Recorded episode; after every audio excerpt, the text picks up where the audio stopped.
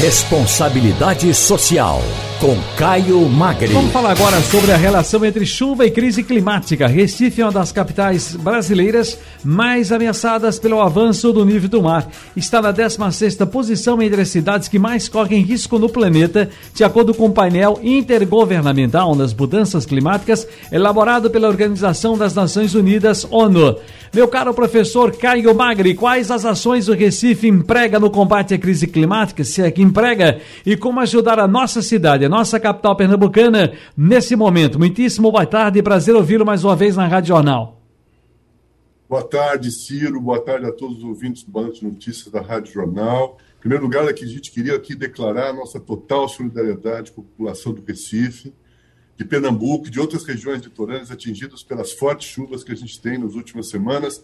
E, e, e nesse sentido, eu queria fazer dois comentários buscando responder suas questões.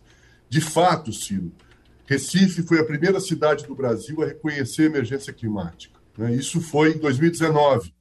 Você se lembra, na abertura da Conferência Brasileira de Mudança do Clima, o prefeito na época, então, Geraldo Júlio, assinou um decreto absolutamente inovador que reconhece a emergência climática na cidade, no município, e lança um plano de adaptação do Recife. Né? A gente pode comentar um pouquinho isso depois. O decreto insere a capital pernambucana a esse movimento internacional que você acabou de lembrar, que engloba governos e entidades de mais de 15 países que reconhecem a emergência climática, o que traz a possibilidade de gerar políticas públicas novas, inovadoras e necessárias e, e prioritários. Né? Com essa declaração, ficou determinado que as políticas deveriam priorizar as comunidades historicamente mais vulneráveis, o que significa é, e que são desproporcionalmente mais impactadas pelas desigualdades climáticas. Isso significa que é tudo que está acontecendo hoje na cidade era de alguma forma previsto do ponto de vista de impactos caso a gente tivesse um agravamento de qualquer evento extremo climático, como estão sendo as chuvas agora. A cidade também se comprometeu em neutralizar as emissões de, car de carbono até 2050. O plano de adaptação é um mecanismo muito importante para você planejar, fazer um planejamento urbano que possa seguir bases sustentáveis e operacionais. O plano tem 14 medidas de adaptação que foram construídas por um grupo técnico para aumentar a resiliência de todos esses pontos críticos. Já se, já se antecipava, por exemplo, em 2019, quando se decretou essa emergência climática em Recife, situações como inundações, deslizamentos, doenças transmissíveis, ondas de calor, seca meteorológica, a elevação do nível do mar. Portanto, é, e tem uma coisa importante também.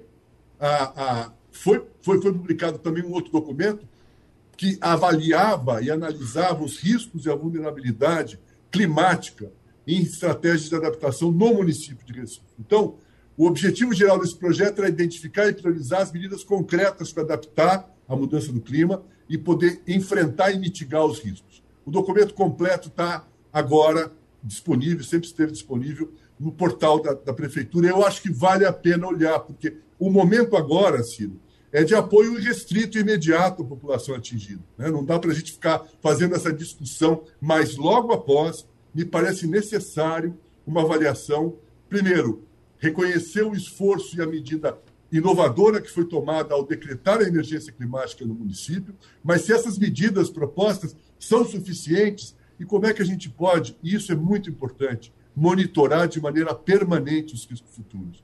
Não dá para repetir situações onde você já tem a previsibilidade colocada, cientificamente colocada, e você não tem ações concretas do poder público, ou dos poderes públicos, e aí eu estou falando do governo federal, governo estadual, governo municipal, de atuar sobre a situação. Então, o que eu queria aqui dizer é que, do ponto de vista estratégico e de planejamento, Recife está dotado de mecanismos para poder evitar, mitigar, reduzir o que, está, o que, o que aconteceu agora.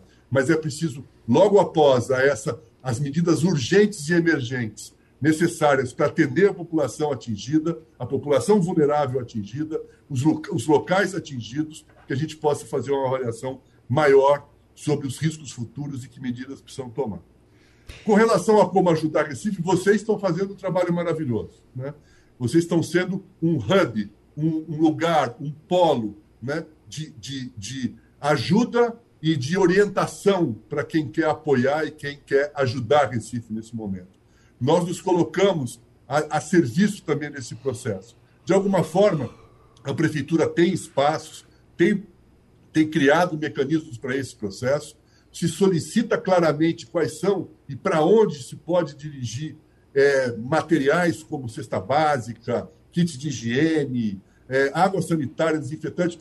Existe uma questão muito grave que atinge duas populações muito especiais: né? os pescadores, as colônias e as cooperativas de pescadores e os catadores de resíduos sólidos, que desapareceram todas as coisas que eles tinham e que podiam fazer delas ainda alguma renda nesse processo. Os postos de arrecadação estão sendo amplamente divulgados por vocês e o papel da Rádio Jornal tem sido fundamental. Eu queria era destacar nesse momento de que nós, etos, a gente logo no início do processo da crise, da, da, tragédia, nós começamos a dialogar com algumas empresas parceiras e associadas, e a gente tem pelo menos dois resultados importantes para compartilhar. São pequenos ainda, mas a gente vai continuar mobilizado. Pão de Açúcar e Natura estão fazendo destinações de doações significativas para as estruturas que hoje estão capturando e recebendo as doações, isso a gente queria dar, destacar. E a Coalizão Negra por Direitos tem operado na, no Estado, tem operado na, na cidade de Recife, no sentido de distribuir, de ajudar esse processo de chegar nas pessoas o que está sendo doado. Então, nós seguiremos mobilizados, Ciro, buscando apoio para o enfrentamento da situação. Isso é certo e nós continuaremos fazendo. E vou lembrar, no final de julho, Recife vai sediar a quarta Conferência Brasileira de Mudanças do Clima.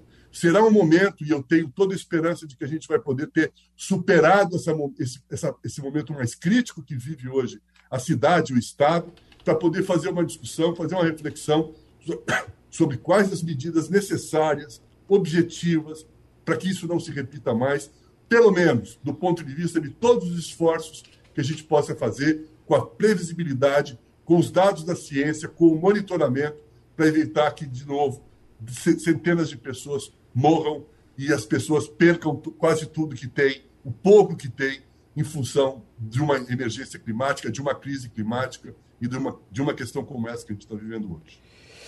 Muito bem, professor Caio Magri, um grande abraço e até a próxima, querido. Felicidades. Um